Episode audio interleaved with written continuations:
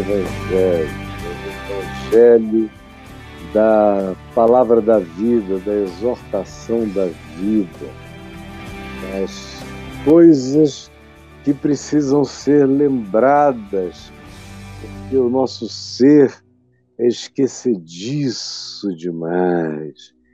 E hoje o nosso tema, que aparecerá aí nesse instante, é Caim, Balaão, Coré, os mestres da perdição.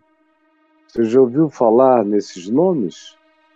Todo mundo aqui, eventualmente, já ouviu falar de Caim. Caim, desses três nomes, é o, é o mais conhecido, é aquele que todo mundo tem memórias antigas ou arquetípicas acerca dele. Agora, os outros dois, Balaão e Coré, na maioria das vezes, especialmente nos dias de hoje, são desconhecidos totais. No passado, não. No passado, quase todos os cristãos conheciam esse trio. De vez em quando se falava nele. Mas hoje em dia, hoje em dia, isso é coisa que ficou muito para trás. No máximo, as pessoas sabem que Caim matou Abel, mas e daí? Era só um, um problema de família, não passava disso. É o que a maioria pensa. Agora, são três figuras que dariam um livro bem trabalhado, grande, amplo, super aplicado, com variedades enormes de aplicações e aplicativos. Mas não é o caso hoje. Eu tenho alguns minutos e eu quero ser bem simples, prático e objetivo. E é por isso que eu vou ler com você aqui na Epístola de Judas, que tem um capítulo só, e nós vamos ler num verso só, que é o verso 11 da Epístola de Judas, que nos diz assim: ai deles, ai deles. É, é muito ruim quando uma coisa começa é, na Bíblia, especialmente no Novo Testamento, que não é um texto de ai deles. Você vê muito ai deles no Velho Testamento. Ai deles. Você vê em Isaías, Jeremias, nos demais profetas, em alguns salmos, ai deles. Mas aqui no Novo Testamento você tem poucas alusões ao ai deles.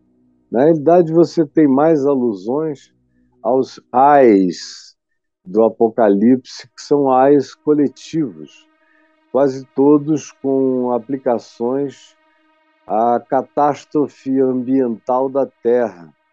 Ai deles, porque aí calamidade sobre calamidade nos mares, nas águas, nas fontes das águas, nos ares, na poluição, na destruição total do meio ambiente, da vegetação, da, do dizimamento da criação e ai deles, porque a vingança veio. O que eles semearam estarão colhendo e colherão inevitavelmente. Mas não é uma expressão que se multiplica, como a gente vê em outros lugares já mencionados por mim no Velho Testamento. Mas aqui se diz, ai deles e dói. Ai deles, é uma palavra forte. Tipo, meu Deus, sai da reta. Porque eles, Caim, Balaão e Coré, eles escolheram as piores escolhas e todas relacionadas a Deus. Essas não são figuras políticos, seculares, distantes do povo que dizia que tinha recebido a revelação, do povo que tinha recebido o mandamento para preservação da vida individual e social da nação. Eles, ao contrário, fazem parte desse povo, nas entranhas dele. Desde Caim, que faz parte de uma das primeiras narrativas, na realidade, a segunda grande narrativa da história humana, conforme o registro bíblico no livro de Gênesis, no capítulo 4, acontece com a figura de Caim, que foi um indivíduo real que existiu, mas cuja existência cresceu maior do que o indivíduo e se tornou um arquétipo. E é como arquétipo que ela é usada em algumas outras ocasiões. Aqui nesse texto do Novo Testamento, como também a gente encontra alusão a ele na primeira epístola de João, quando se alude a Caim, no capítulo 3, do verso 12, quando se diz, não segundo Caim, que era do maligno, e assassinou seu irmão, e por que o assassinou? Porque as suas obras eram mais, e as do seu irmão eram boas, eram justas. E Caim está presente como arquétipo daquele que deveria ser irmão do seu irmão e se ciúma, se enraivece e disputa e compete. E aqui Judas diz: ai deles. No primeiro caso, porque prosseguiram. É gente que já sabe qual é o caminho de Caim.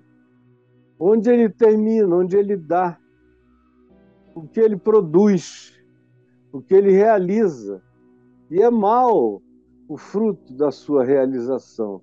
Mas mesmo assim, Judas, o irmão de Jesus, um irmão mais novo, diz: eles prosseguiram no caminho de Caim, que é esse caminho do ódio ao irmão, à irmã, é um sentimento fratricida, homicida em relação ao irmão.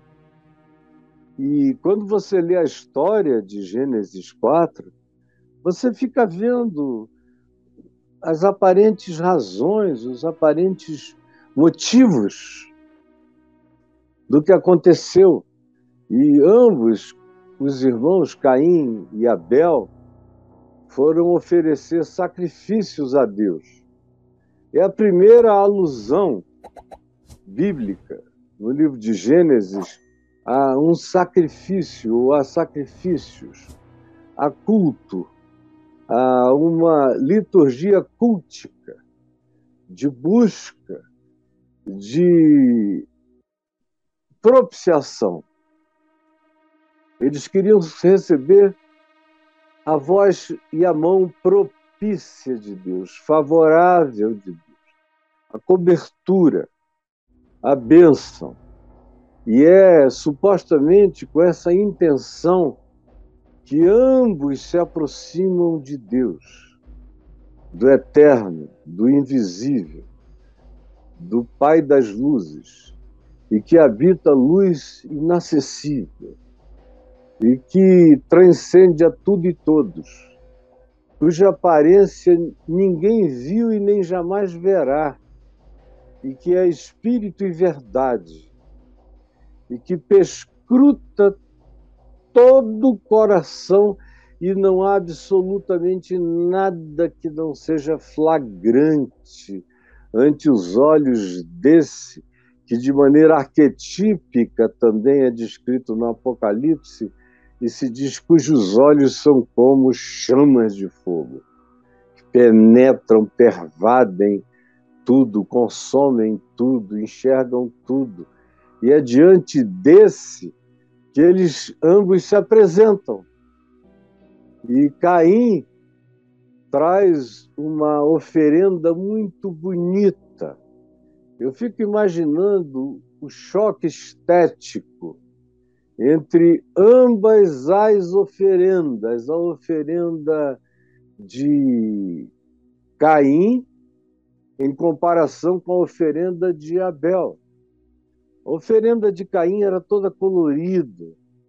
Ele era um agricultor.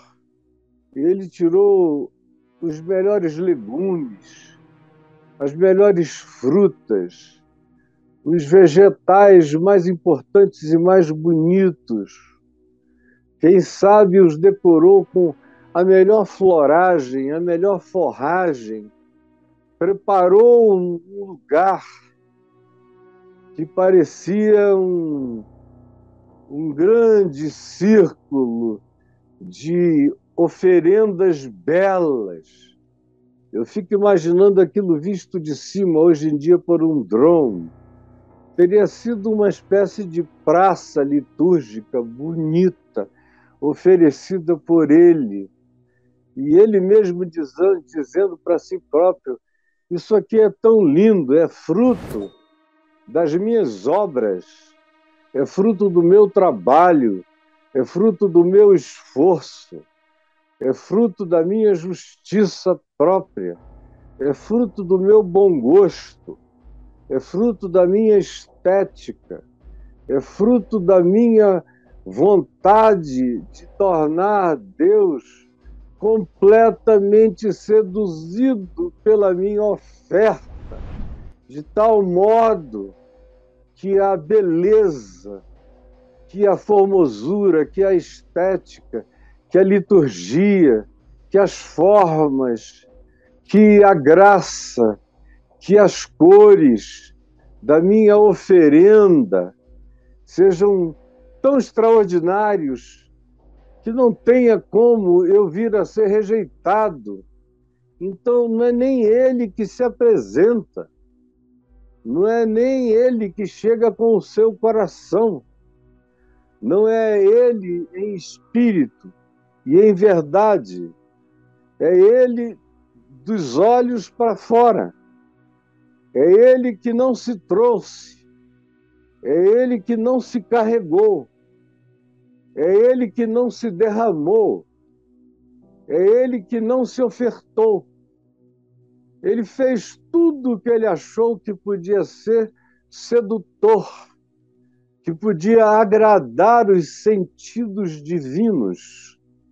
Mas ele próprio não se preocupou com os arranjos do seu coração, com a estética do coração, que não é de visibilizações externas. A estética do coração se apresenta como ética espiritual, psicológica, de atitude, de caráter, de comportamento, de vida. É aí que reside e qualquer outra verdade, qualquer outra coisa que decorra disso, só tem valor se estiver ligado, se estiver jungido ao interior aquilo que eu faço tem que ser uma exteriorização de quem eu sou, do que eu carrego, do que me habita, do que eu trago com o coração quebrantado, confiando que Deus conhece o meu ser.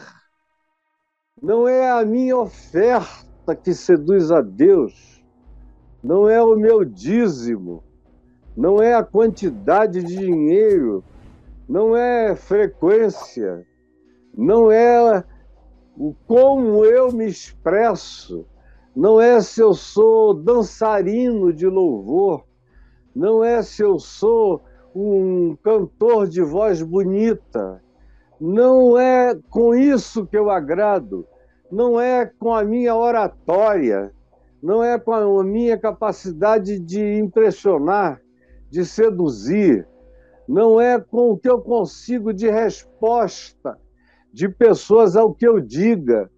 Não tem a ver com resultado externo.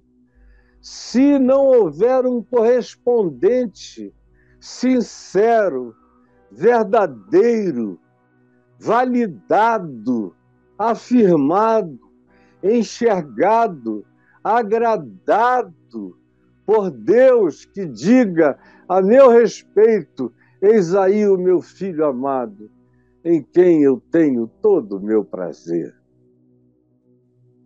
Não sendo assim, eu posso construir catedrais, eu posso erguer templos de Salomão ou de Herodes o Grande, eu posso fazer Taj Mahais, eu posso produzir coisas grandiosas, eu posso organizar marcha de milhões, eu posso me apresentar com multidões, eu posso trazer as impressões que impressionam os sentidos humanos apenas.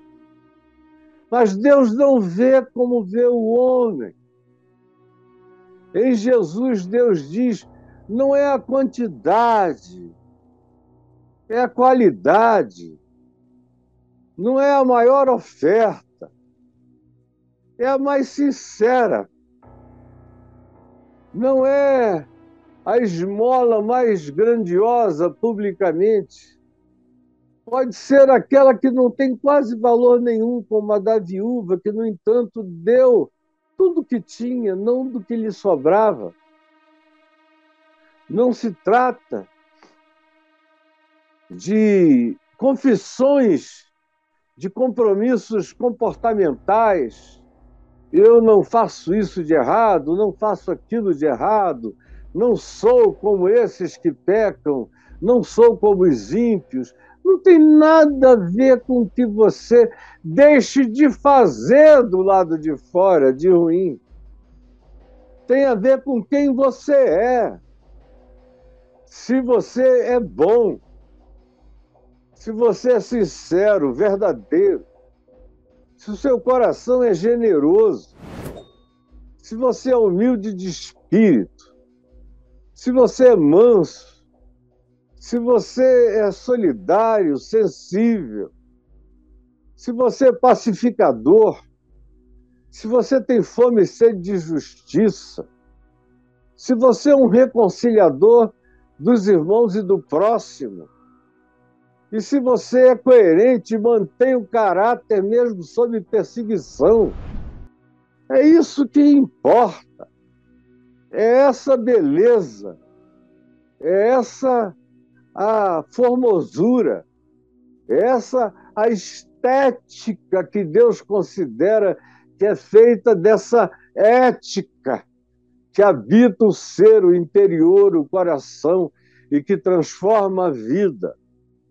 Mas Caim trouxe, infelizmente, uma oferta para passarela da religião, uma oferta para o desfile, uma oferta para marcha para Jesus, e não uma oferta do quarto fechado, do escuro da solitude, do quebrantamento, do choro, da certeza de que eu mesmo não tenho nenhuma justiça, eu não me ofereço meritoriamente a Deus para nada, nem acho que as minhas obras são bastante, que o que eu faça seduza a divindade, que o meu comportamento constrange a Deus a me abençoar.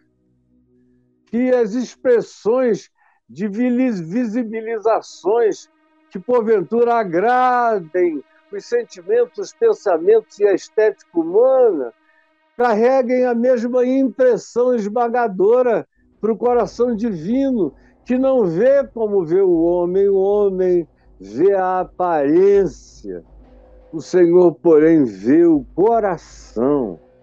É por isso que os homens de melhor aparência dos dias de Jesus foram os que ouviram Jesus dizer: Ai de vós, ai de vós hipócritas, ai de vós sepulcros caiados, ai de vós que lavais o exterior do copo, Ai de vós, os que cuidais da aparência, ai de vós, os que cuidais da estética, mas cujos corações estão podres, putrefatos, fétidos, completamente insuportáveis, pútridos. Não dá para abrir a boca, porque o hálito de vocês denuncia a podridão do interior de vocês. Ai de vós! Conforme Jesus diz em Mateus, no capítulo 23, ai de vós. Aí vem Caim e oferece esse sacrifício e diz: Bom, não tem como eu não ser aprovado. Não tem como eu não tirar o primeiro lugar. E eram dois só ali presentes. Mas ele não estava olhando para Deus em momento nenhum. Caim olhava para Abel, se comparava com o irmão. Se ele olhasse para Deus, ele não estava, não estaria tentando seduzir a Deus com a estética. Se ele olhasse para Deus, ele saberia que Deus não vê o exterior, ele vê o coração. Ele já sabia, o pai dele sabia, a mãe dele sabia. Quem quer que tivesse tido contato com Deus que os pais de Caim tiveram e que o próprio Caim cresceu sabendo, não teria essa ilusão. Ele é que decidiu que a produção dele era algo irrefutável, inquestionável, absolutamente aceitável, que Deus não tinha como não aplaudir de pé. E ele chega com essa atitude, que é arrogante, que é tosca, que é superficial, que é idolátrica, que transforma Deus num ser do tamanhozinho de Caim, que se impressiona com as impressionabilidades das cores, das formas, dos contornos, das estruturas, das estéticas, das mecânicas, das liturgias. E apresenta a sua oferenda e diz: Ah, quando ele olha para o lado e vê Abel chegando com coisa nenhuma, só com uma ovelhinha, um cordeiro, e com aquele cordeiro único, e não com uma quantidade enorme de rebanhos, mas um cordeiro, contra centenas de frutas, de vegetais, de flores, de produtos da terra, de frutos do pomar, todas coisas importantes à vida, mas que no caso de Caim tinham se transformado na mecânica litúrgico-estética que agradaria a Deus. Era um sacrifício da cara para fora e não do coração para dentro. Aí vem Abel, sem confiar em nada do lado de fora, sem estética nenhuma, sem beleza alguma que agradasse. Era como Isaías 53, era como uma ovelha levada para o matadouro, em silêncio. E lá vem ele, sem palavras, sem discursos, sem liturgias, sem uma coroa de flores no pescoço da ovelha, sem embelezamento dela, sem nada. Era só ela, pura e simples. E ele vem com uma faca, e ainda de pedra, porque era o que eles tinham ainda. A idade do bronze iria se firmar depois. Mas eles ainda aravam com material bem simples. E Abel se aproxima com aquela ponta de faca, com aquela pederneira fina, afiada, cortante, que tinha o poder de uma faca. E corta e degola o pescoço da sua ovelha e a deita no altar de pedra, e o sangue esguicha e se derrama no silêncio dela que se entrega silenciosamente, sem voz nenhum, sem discurso nenhum. Era só o derramamento do sangue. E o que o coração de Abel dizia, Senhor, eu sou um pecador. Nem a minha vida serve para pagar pela minha própria vida. Porque eu sei que eu não carrego virtudes para te agradar. Tu és santo, santo, santo. E eu sei quem eu sou. Eu sou filho dos meus pais. Eu pequei no pecado dos meus pais e na minha própria natureza, que não é melhor do que a deles. Me cobre, me veste. Tu vestiste os meus pais que tentaram se vestir de folhas do campo, de folhas de figueira, mas não eram o bastante porque eles próprios só estavam enxergando da cara para fora e pensaram que a nudez dele era exterior, quando na realidade a nudez deles era no espírito.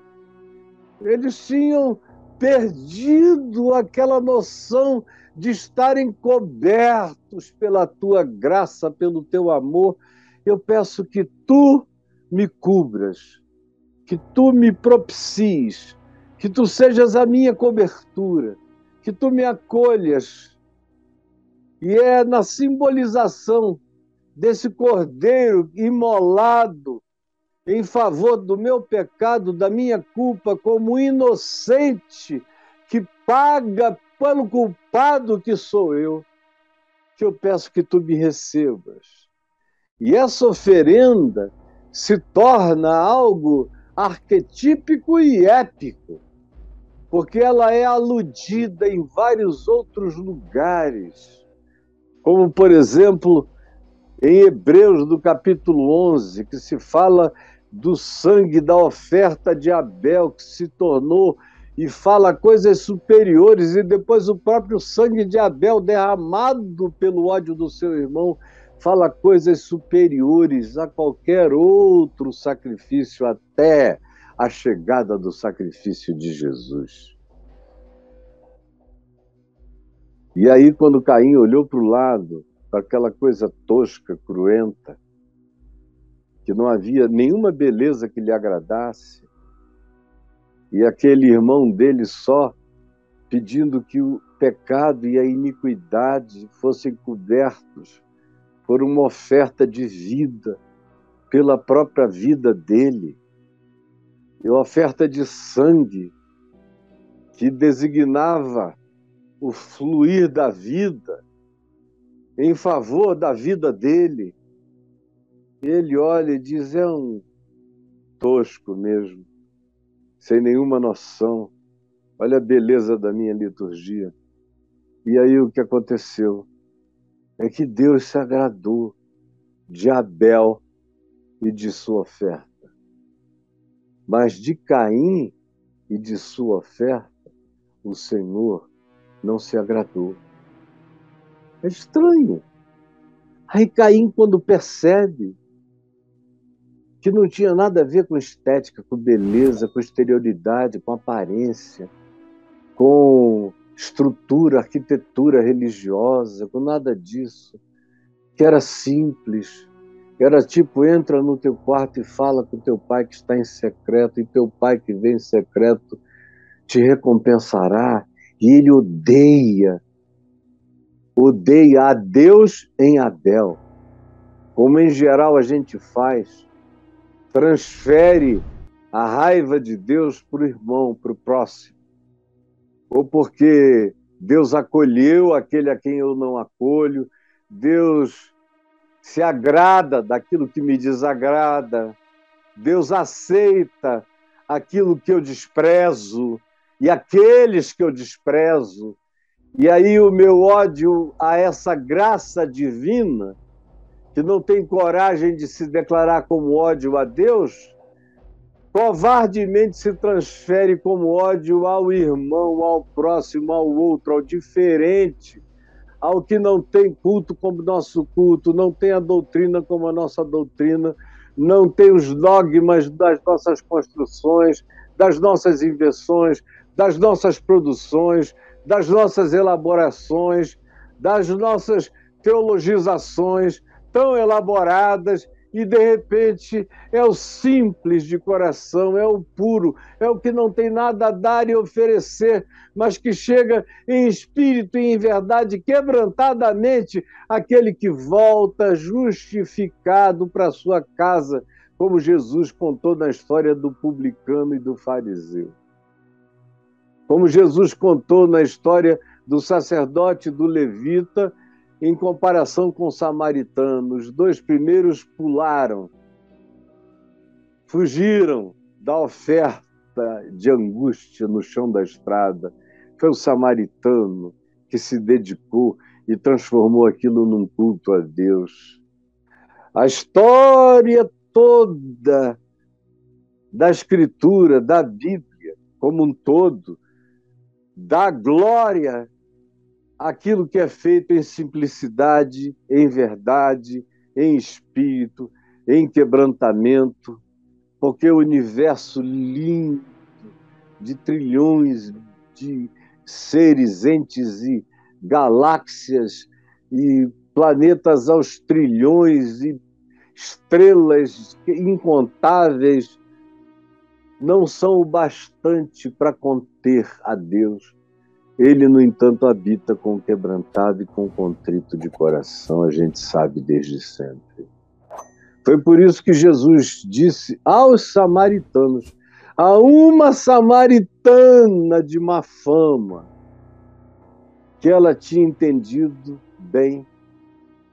Ela perguntou se havia um lugar melhor para adorar, se era aqui ou se era lá, no Jerezim ou em Jerusalém.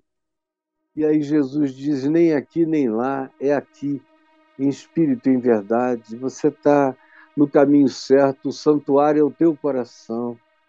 A tua invocação em verdade é que transforma o teu ser num templo consagrado a Deus. Mas notem, ele não falou isso em Jerusalém. Seria apedrejado se dissesse isso no templo. Ele disse isso aos hereges, aos samaritanos. Estavam muito mais preparados, não tinham os aparatos do orgulho dos de Jerusalém, que viviam de uma religião de orgulho e de jactância, e de poder, e de estética, e de quantidades de oferendas, achando que Deus se impressionava negligenciando os profetas, que diziam: Eu não estou nem aí para isso, quem dera alguém fechasse a porta desse lugar, dessa casa de festas, de produções litúrgicas, quem dera.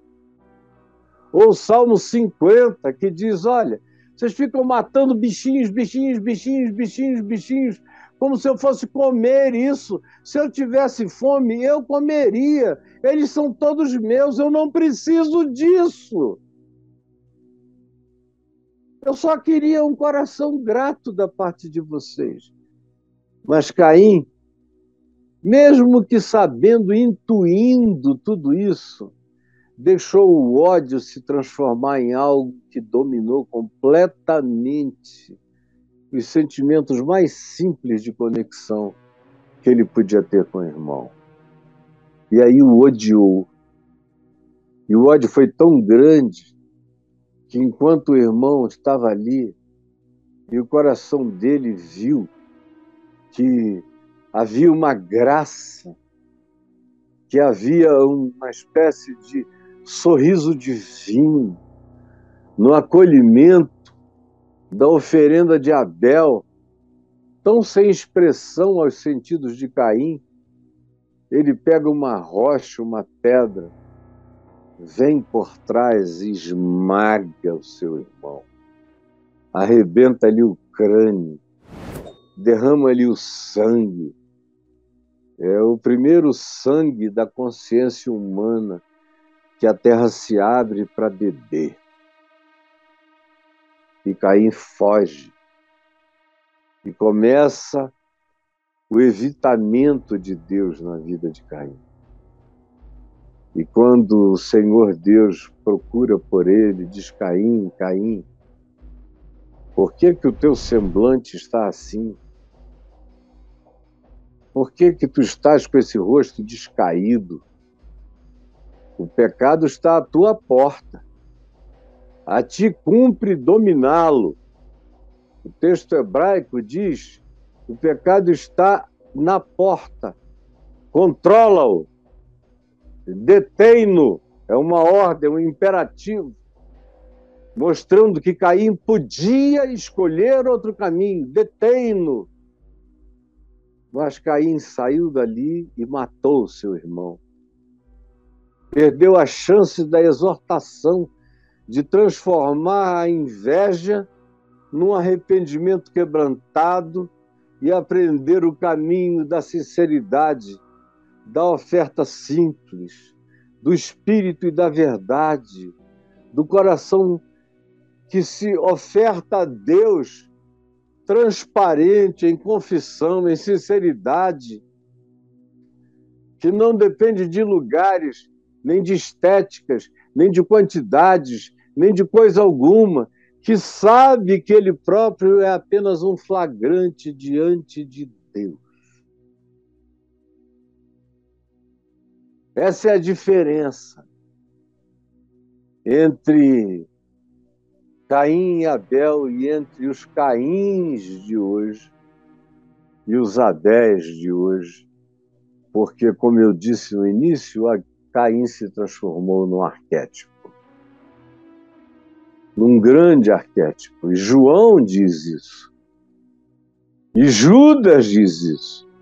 Judas está falando aqui de um grupo de pessoas que prosseguiram no caminho de Caim. E Judas era irmão de Jesus. Não fazia tanto tempo que Jesus tinha sido assunto aos céus, apenas alguns anos. E ele já está dizendo que entre eles havia pessoas que, ao invés de terem prosseguido no caminho de Abel, cujo sangue é um tipo, é um arquétipo, é uma manifestação do sangue de Cristo Jesus, prosseguiram, todavia, foi no caminho do homicida, no caminho dos, do templo, dos fariseus, dos sacerdotes, dos que mataram Abel em Jesus e Jesus em Abel, os caíns arquetípicos que estavam presentes na decisão da morte de Jesus e que estão presentes em todas as decisões contra o Evangelho, contra Cristo entre nós eu tenho a ousadia de dizer que praticamente toda essa liderança, com exceção das exceções que justificam a regra, quase todas essas lideranças prosseguem no caminho de Caim. São discípulos de Caim, do ódio, da inveja, da competição, da disputa, quem é o maior, quem é que, sendo o maior, consegue mais poder, porque tem mais votos, porque, tendo votos, faz melhores negócios, adquire e recebe melhores presentes, recursos, dinheiro, mobilizações. Todo mundo andando no caminho de Caim e os ignorantes indo atrás, levando a bandeira ou até a arminha. Nós estamos hoje numa época, na época de Caim, Todo mundo com a arminha, até na marcha para Jesus. Armon, eu tenho visto e assistido pastores, não só aquele pastor esdrúxulo, patético, indescritível, com aquele outro ungindo as AR-15, as metralhadoras, para proteger o povo de Deus com bala. Coisa horrorosa. Não somente eles, mas milhares de outros, em cuja mente o espírito de Caim tomou conta. Nós estamos lidando com a potestade de Caim, essa potestade da intolerância, do ódio, da raiva, que pergunta quem é o maior, porque do ponto de vista de Caim, o maior é o melhor. Quem tem a construção mais imponente, esse é que agrada a Deus, esse é que traz o testemunho.